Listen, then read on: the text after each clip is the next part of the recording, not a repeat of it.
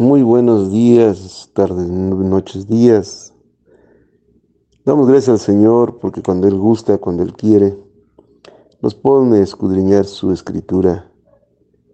Y hoy en particular vamos a enseñar una enseñanza maravillosa que un hermano precioso nos preguntó. Y pues con gusto contestamos. A veces el tiempo del Señor es perfecto. Y cuando uno ya se pone en sus manos, Él empieza a actuar. Yo le doy gracias a Dios por usar este instrumento que no es digno, pero que Él tiene a bien por su misericordia. Y vamos a comenzar esta maravillosa enseñanza. Casa de oración, Salmo 91. De iglesias de Jesucristo, Dios verdadera y vida eterna por medio de este su siervo Gerardo Eloy Chávez Barragán,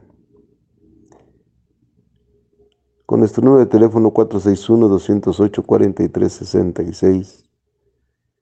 Y en ese canal de YouTube de Casa de Oración estamos a sus órdenes para que usted vea y, y escuche los mensajes que cada día ponemos ahí del pan de vida. Le invitamos a que se suscriba y comparta, comparte el pan de vida. Es hermoso para la gloria de Dios. ¿Qué es el mundo? Desafortunadamente, muchas eh, personas, pues cuando pensamos en el mundo, pensamos en el globo terráqueo. Y si se va al diccionario va a encontrar seis definiciones diferentes. Voy a enfocar solo en una de esas seis definiciones.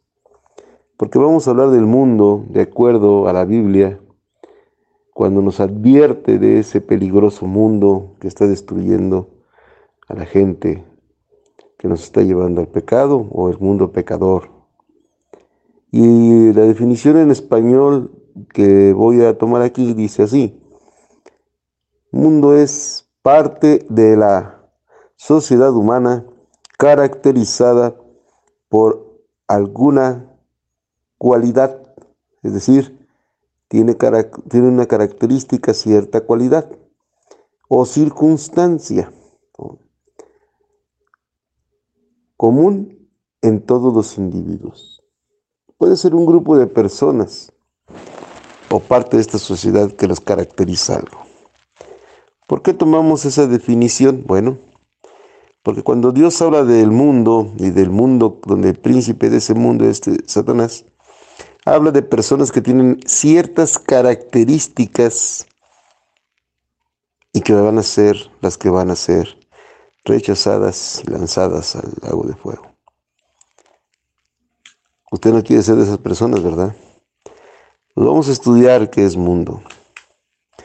Si usted se va al hebreo, la palabra tebel significa mundo, y la palabra cosmos en griego también.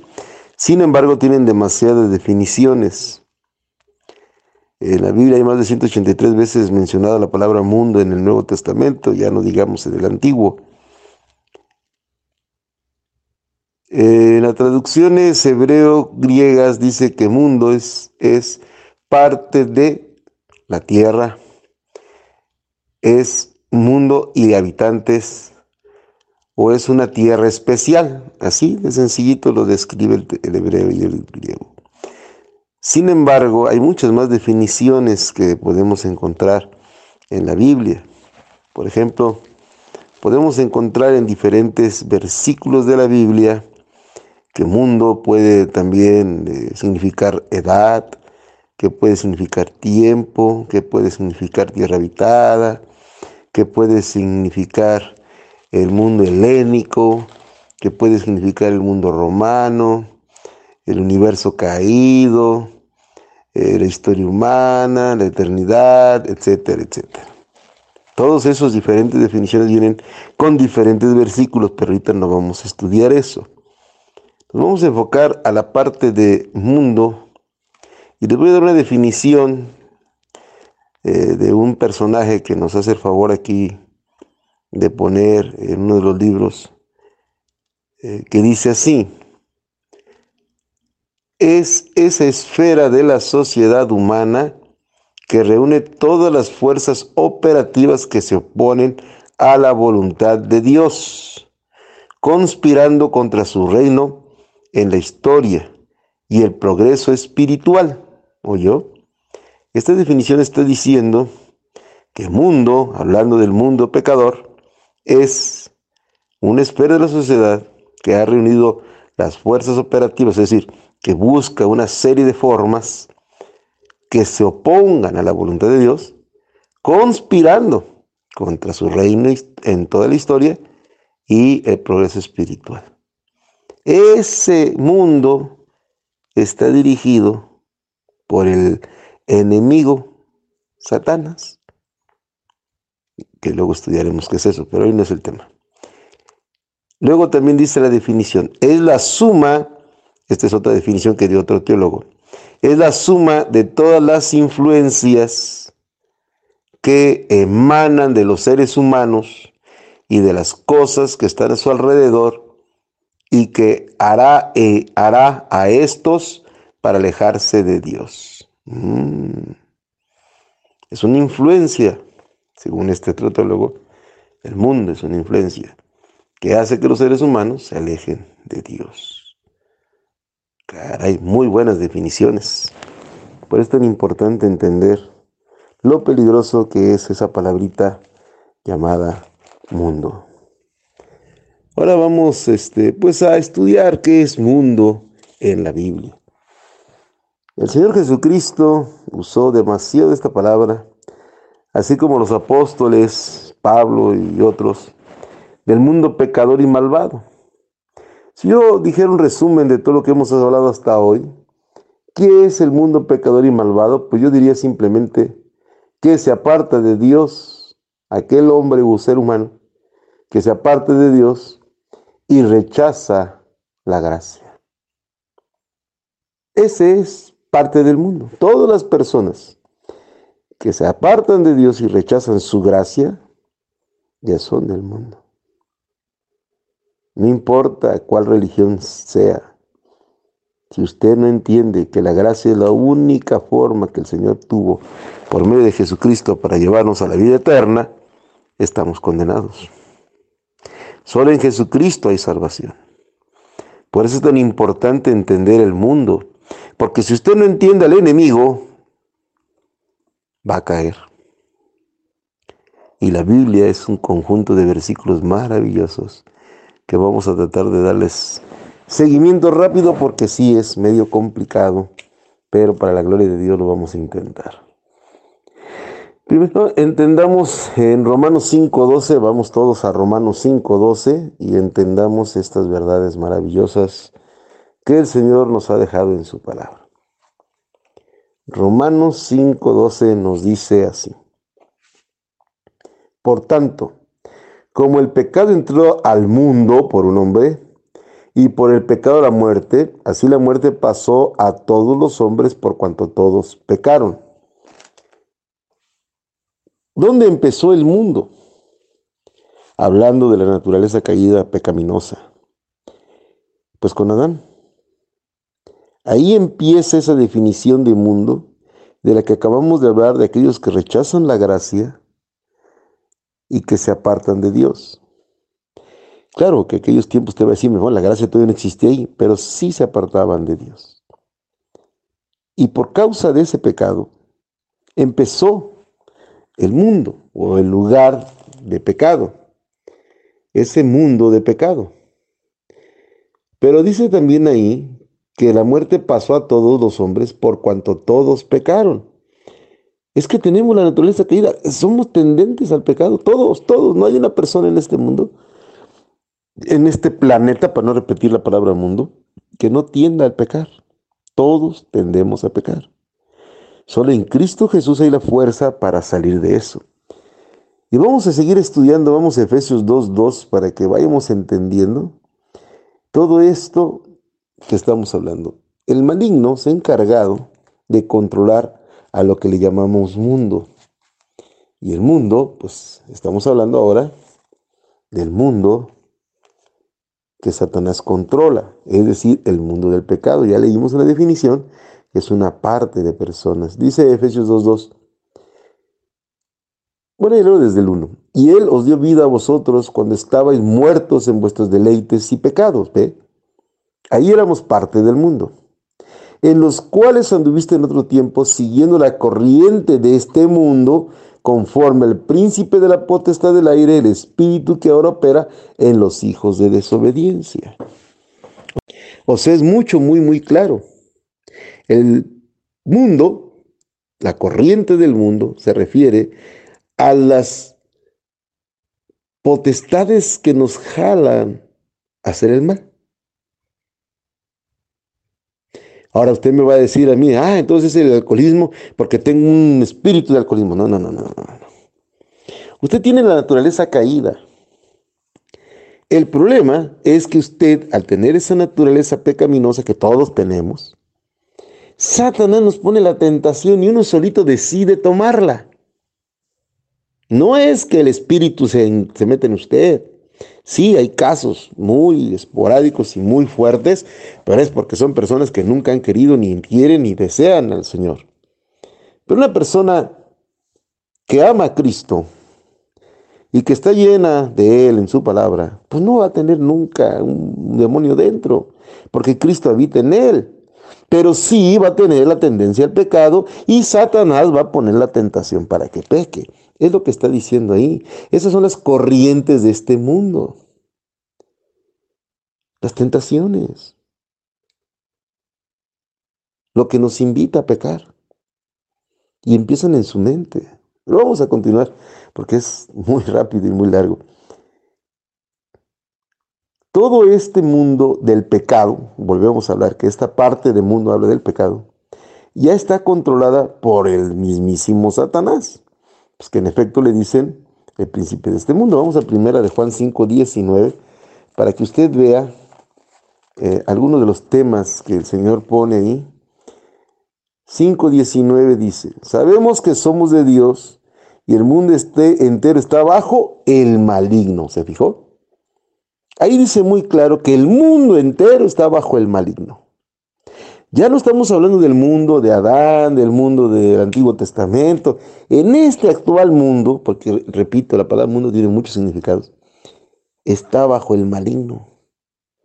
Porque nosotros lo hemos permitido al caer en la naturaleza caída y no buscar la porción espiritual en Cristo Jesús para salir de ahí. Entonces nos está invitando a reflexionar esta palabra de lo peligroso que es estar en el mundo. Es muy delicado porque se supone que sabemos que somos de Dios. Y al saber que somos de Dios no podemos estar en las corrientes del mundo. Ese es el gran problema. Vamos ahora a Juan 14:30 para que usted vea la verdad que estamos hablando, que toda la Biblia se interpreta a sí misma y en Juan 14, 30 nos dice de la siguiente manera. Ay, perdón, es que con una mano grabo y con otra muevo la Biblia. No hablaré ya mucho a vosotros, porque viene el príncipe de este mundo y él nada tiene de mí. ¿Yo? Ahí está el príncipe de este mundo. Cristo mismo nos estaba diciendo que él a sus discípulos ya les iba a hablar, ya iba a ir a irse, porque iba a llegar el príncipe de este mundo. Pero dice muy claro que él no tiene nada de él. Nada. Y si usted lee Juan 16, 11, dice, desde el 10, de justicia por cuanto voy al Padre y no me veréis más. Y de juicio por cuanto el príncipe de este mundo ha sido ya juzgado. Él ya no tiene poder sobre usted. Él lo único que hace es engañar. Y nosotros nos dejamos engañar por él. Y eso es lo que nos arrastra a las corrientes del mundo. Por eso no es de sorprenderse que la sabiduría del mundo considera necedad del Evangelio. Y la inversa. Nosotros que estamos en el Evangelio, pues consideramos necedad a los que están en el mundo. ¿Sí, sí me explico? Ahora, ¿quién tiene la verdad? Pues la palabra, y vamos a la palabra de Dios, primera de Corintios 2.12, porque luego el punto es que siempre queremos tomar nosotros decisiones y no buscar en la palabra. Primera de Corintios 2.12 dice así. Y vosotros no hemos recibido el Espíritu del mundo, sino el Espíritu que, que proviene de Dios para que separemos lo que Dios nos ha concedido. Perdón, para que sepamos lo que Dios nos ha concedido. Se fija, nosotros ya no tenemos ese espíritu del mundo que nos confunde. Tenemos el precioso Espíritu Santo que proviene de Dios para que sepamos lo que Dios nos ha concedido. El cristiano debe de dejarse guiar por el Espíritu Santo para poder tener una constante en el caminar en Cristo, ya no en la corriente del mundo. Por eso dicen que el cristiano va contra corriente. Porque mientras que la corriente te quiere arrastrar, tú te estás esforzando por no caer. No sé si alguna vez he intentado cruzar un río caudaloso en época de lluvias, yo sí lo hice cuando era pequeño, y vaya que es peligroso, y vaya que da trabajo. Así está el cristiano, pero se puede. El mundo va más lejos porque aún el mundo o la gente del mundo siempre dice aborrecer abiertamente a Cristo y aborreció a sus discípulos. Y esto no es de hoy, esto ha pasado siempre. El mundo entre ellos se entienden, por eso nosotros los cristianos nos desesperamos, porque queremos que nos escuchen, como nosotros ya tenemos la verdad absoluta en Cristo Jesús, en su palabra. Nos desespera ver que la gente se quiere condenar. Yo conozco a varios hermanos que dicen, ¿por qué si les hablamos y vinieron y volvieron para atrás? Pues porque nunca nacieron de nuevo. Estas personas se quieren condenar, pues sí, sí se quieren condenar, porque no quieren ver la luz. Y la Biblia nos lo decía desde hace siglos. No solo que iba a pasar, sino que ha pasado a través de la historia de la humanidad. Esto no es nuevo. Y vamos a ver en la palabra de Dios. Vámonos a, Juan 7.7, San Juan 7.7, para que vea cómo esto, pues ya estaba desde hace muchísimo tiempo, nomás que desafortunadamente, pues a veces no, no escudriñamos la palabra y no nos damos cuenta que hemos estado llenos de cosas malas a través de los años. Juan 7.7, no puede el mundo aborreceros a vosotros, está hablando Jesucristo, mas a mí me aborrece, porque yo testifico de él por sus que sus obras son malas. Cuando Jesucristo andaba entre los discípulos, cuando Jesucristo caminaba en este planeta, en este mundo, Él les decía a sus discípulos que ellos todavía no los aborrecían, porque Él ya lo aborrecían. Pero ¿por qué aborrecían a Jesús? Porque Él les hacía ver, Él les hacía darse cuenta de que sus obras eran malas y no le podían contradecir, porque decía la verdad. Así estamos hoy en día. Cuando nosotros confrontamos a la verdad con alguien, cuando nosotros le enseñamos lo que la escritura dice, el otro se incomoda. Y por eso nos aborrece. Y lo dice la misma Biblia. Es que es tan hermosa la palabra de Dios. Vamos a Juan 15, 18. 15, 18. Gracias Señor, gracias, gracias de verdad porque cuando tú tomas a tu siervo, todo fluye. Juan 15, 18 dice, si el mundo os aborrece, sabed que a mí me aborreció antes que a vosotros. ¿ve? Esto ya fue después de que Cristo dijo aquello. Ahora Cristo está diciéndoles a los mismos discípulos y a nosotros sus hijos, si el mundo los aborrece, pues ¿qué quieren? Si a mí me aborreció. O sea, estés preparado, cristiano. Hijo de Dios, no debe de ponerte mal que te aborrezca. Al contrario, dale gloria a Dios, porque quiere decir que vas bien. El mundo no te va a entender, el mundo no te quiere, el mundo no quiere saber de ti, te aborrece porque lo confrontas con la verdad del pecado. Y no porque lo discutes, por tu pura presencia, por tu manera de actuar. Ellos no quieren ver gente buena, quieren condenarse junto con los demás. Pero nuestro deber es ser luz para ellos, no pelear. Y el Señor nos está enseñando en este versículo tan precioso esa verdad. Y mire, y vamos a seguir eh, a Juan 17, 14 y adelantito, para que vea todas las enseñanzas que el Señor dejó sobre esta preciosa bendición. Yo les he dado tu palabra, está diciéndole al Padre en su oración. Yo les he dado tu palabra y el mundo los aborreció, porque no son del mundo, como tampoco yo soy del mundo. Varón, dama, ¿ya eres de Dios o sigues siendo del mundo?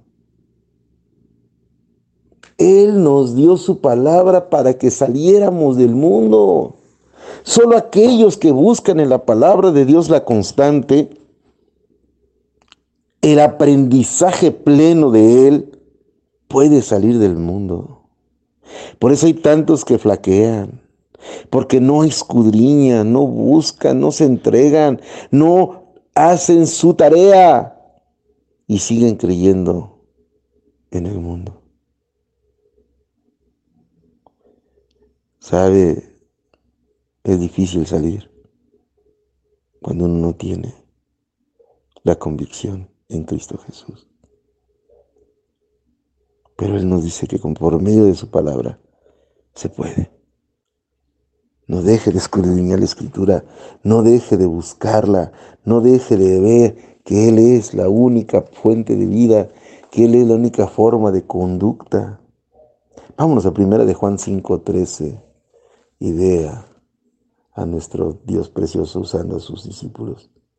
Estas cosas os he escrito a vosotros, que creéis en el nombre del Hijo de Dios, para que sepáis que tenéis vida eterna y para que creáis en el nombre del Hijo de Dios. O sea, todo lo que está en la palabra nos lleva al conocimiento y al creer en el Hijo de Dios, en Jesucristo. Y ese conocimiento nos da la vida eterna, porque creemos de corazón en Él. ¿No es maravilloso? ¿No es maravilloso que el Señor nos ha dejado una guía que nos va a llevar a través de la Escritura a un conocimiento pleno de Él? Mire, regrese tantito, primero de Juan 4.5. Pero ellos darán cuenta al que está preparado para juzgar a los vivos y a los muertos. ¿Ve? Vamos a leerlo desde el 3. Basta ya el tiempo pasado para haber hecho lo que agradaba a los gentiles, andando en las lascivias, concupiscencias, embriagueces, orgías, disipación, abominables idolatrías. Así éramos. Pero ¿qué pasa ahora? A esto les parece cosa extraña. Cuando el mundo te ve que eres diferente, que ya no eres como todo esto que se mencionó, ¿Les parece cosa extraña? Que tú no corras con ellos en el mismo desenfreno de disolución y os ultrajan. Pero ellos, pero ellos darán cuenta al que está preparado para juzgar a los vivos y a los muertos. Primera de Pedro 4, del 3 al 5. ¡Wow! Tremenda palabra. Tremenda palabra. Por eso tenemos que entender que nosotros no somos ya de esos. Y si usted va nuevamente a Primera de Juan, mire cómo Dios le dio esa palabra porque esa no la ha tenido escrita. Primera de Juan 4.5 y veamos lo que dice. Ay Señor, qué hermoso. Ellos son del mundo, por eso hablan del mundo y el mundo los oye. ¿Cómo va a encajar usted ahí? Ellos hablan entre ellos, se entienden perfecto.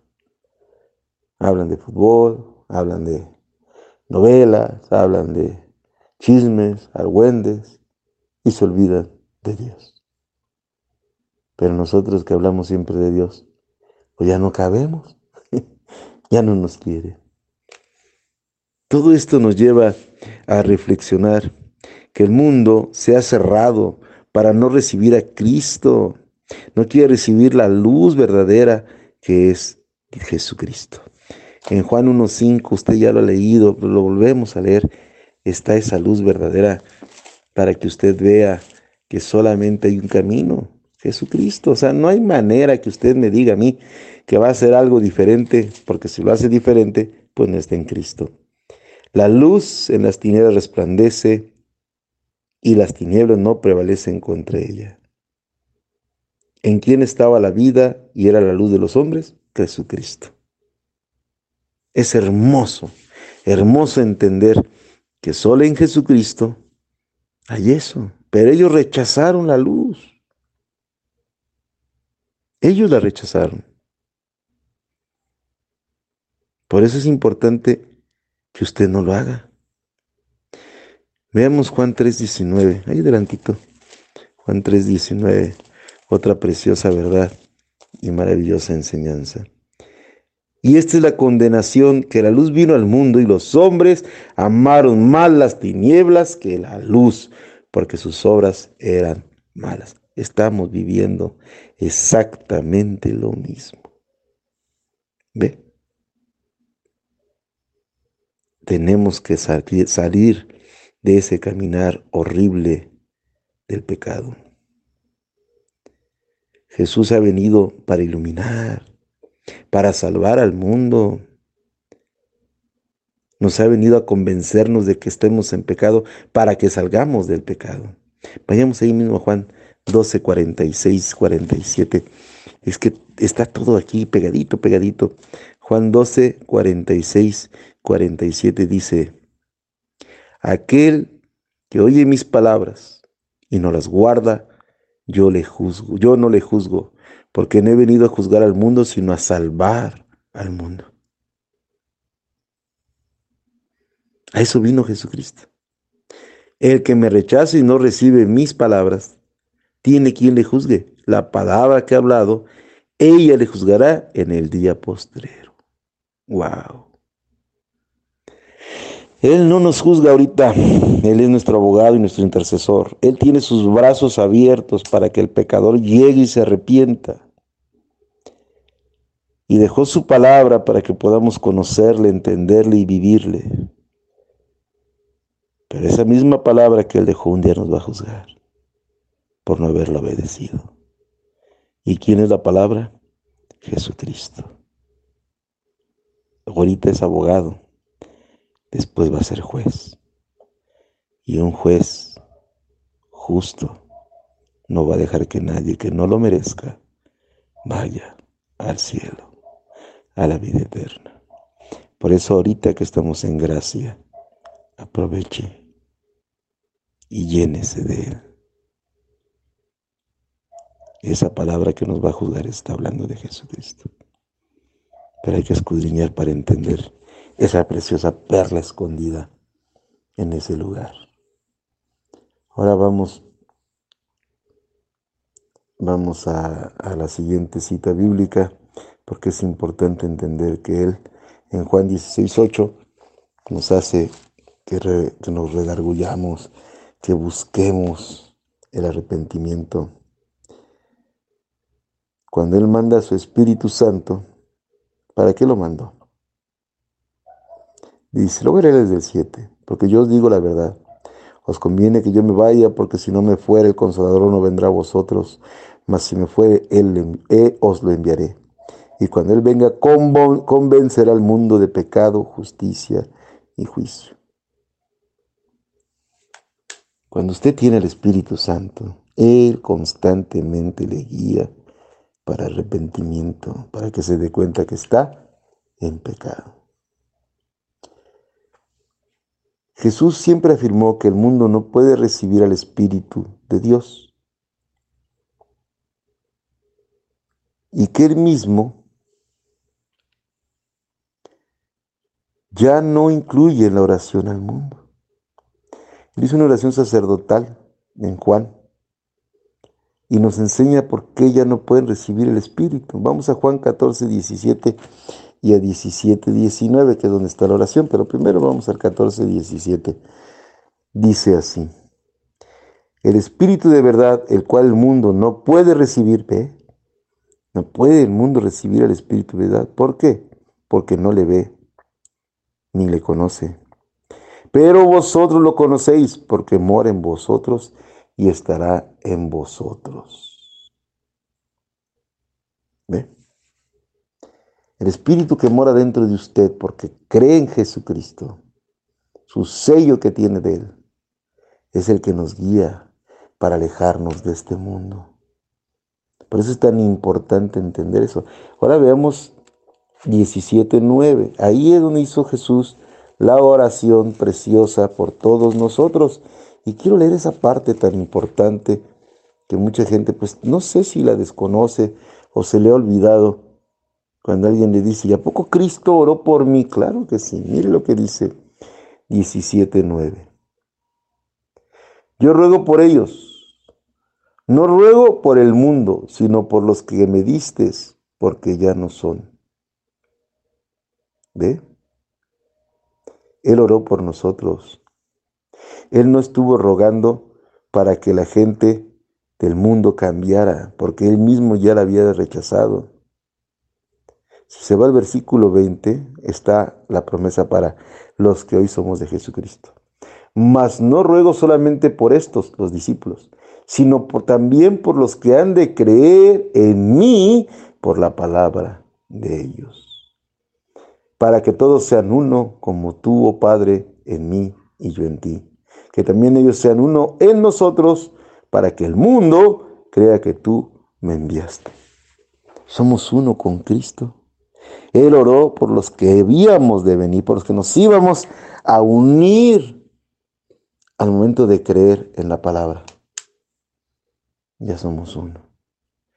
Qué hermoso saber que Él oró y qué triste saber que Él ya no oró por el mundo, porque el mundo ya estaba en tinieblas. Nosotros lo que hacemos es ayudar a que salgan de las tinieblas y vayan a la luz que es Jesucristo. Pero es una labor cada vez más difícil debido a las corrientes del mundo. El que no acepta a Jesús como su Salvador, pues ya está condenado.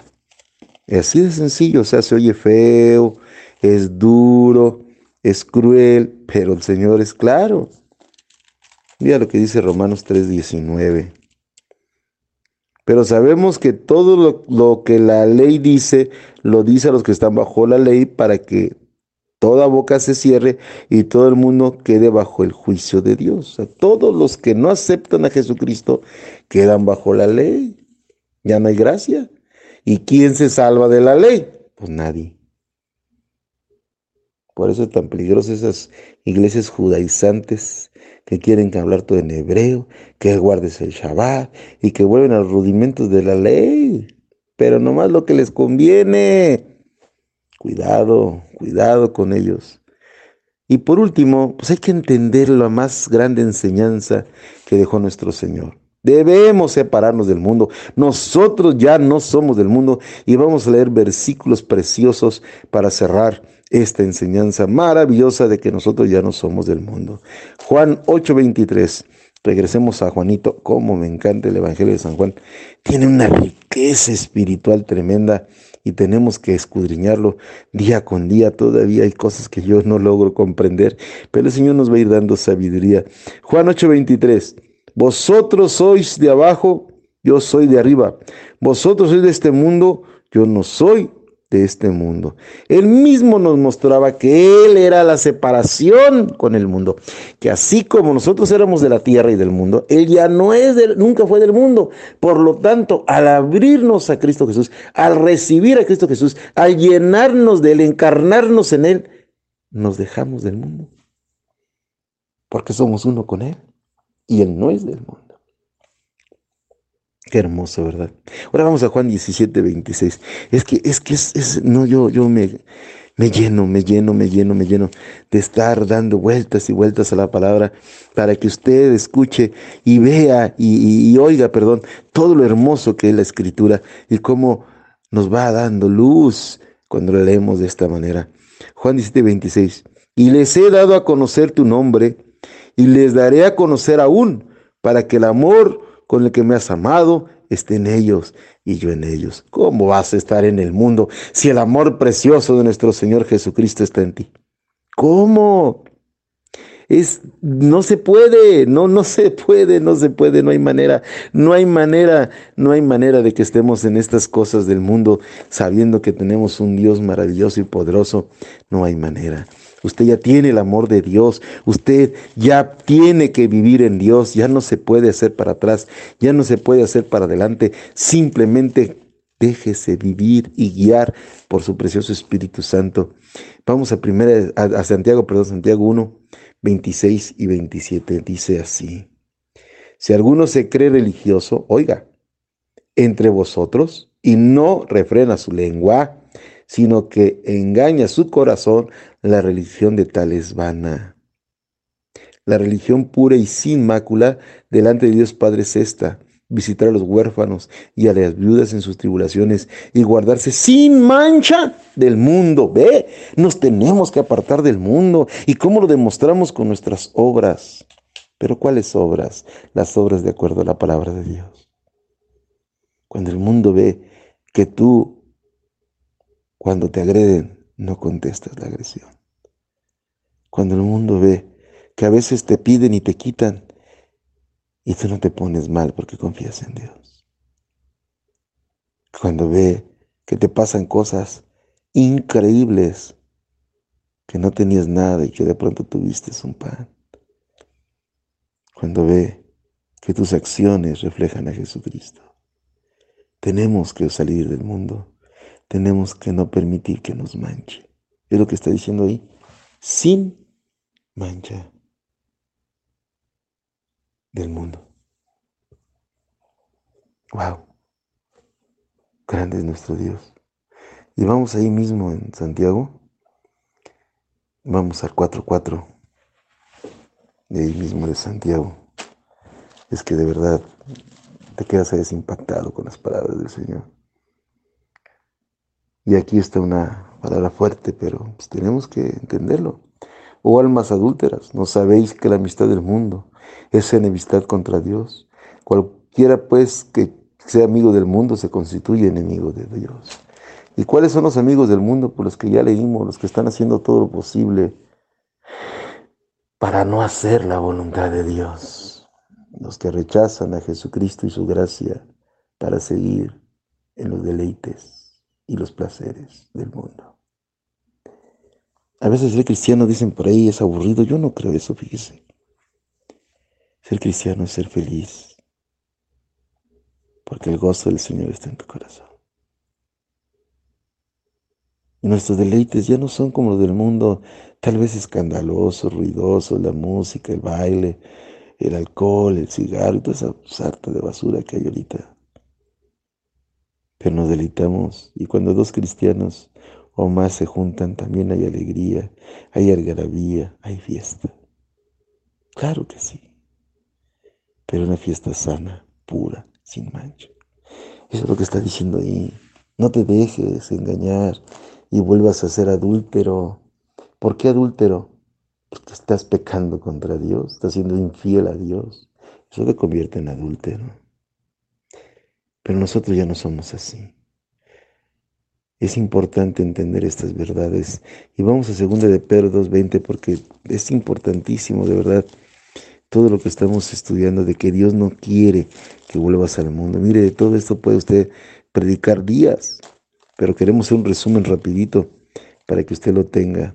2.20 dice, ciertamente, si habiéndose ellos escapado de la contaminación del mundo, por el conocimiento del Señor y Salvador Jesucristo, heredándose otra vez en ellas, son vencidos, su postrer estado viene a ser peor que el primero. Híjole, qué peligroso salir de la cobertura de Dios. Tu estado malo ahora va a ser más malo. Termina siendo peor. Si ya conociste del Señor, no te puedes alejar de Él. Con Él no se juega. Con Él es hasta la eternidad, porque si no, te va a ir muy mal. Es lo que está diciendo ahí, segundo de Pedro. Vamos a primera de Juan 2, 15 al 16. Ahí está adelantito, primera de Juan 2, 15 al 16, dice así. No améis al mundo ni las cosas que están en el mundo. Si alguno ama al mundo, el amor del Padre no está en él. ¿Vio? porque todo lo que hay en el mundo, los deseos de la carne, los deseos de los ojos y la vana gloria de la vida no provienen del Padre, sino del mundo. Y el mundo pasa y sus deseos, pero el que hace la voluntad de Dios permanece para siempre. No somos del mundo. Si hacemos su voluntad, viviremos eternamente. Ay, Señor, danos fuerzas, porque a veces nos da mucha dificultad.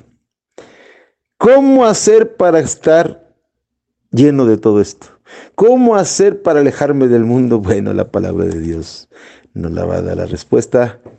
Y nos vamos a Juan, que Juan maravilloso, Juan. Bueno, vamos a leer ahí mismo primero, en primera de Juan 4.4, porque si no, luego tú a hacer que se regrese. Primera de Juan 4.4. Hijitos, ay, qué hermoso nos habla Dios. Vosotros sois de Dios y los habéis vencido, porque mayor es el que está en vosotros que el que está en el mundo. ¿Cómo derrotas al mundo? Porque hay alguien mayor dentro de ti. ¿Y quién es ese alguien mayor dentro de mí? ¿Quién será? Vamos a Juan. Juan 16, 33. Y con este versículo cerramos la enseñanza. Juan 16, 33 dice así la palabra de nuestro Señor. Estas cosas os he hablado para que en mí tengáis paz. ¿Quién? Jesucristo está hablando. Escuche, escuche. Estas cosas os he hablado, toda su palabra, toda su enseñanza, todo el contexto de lo que hemos estado explicando hoy se encierra aquí, aquí.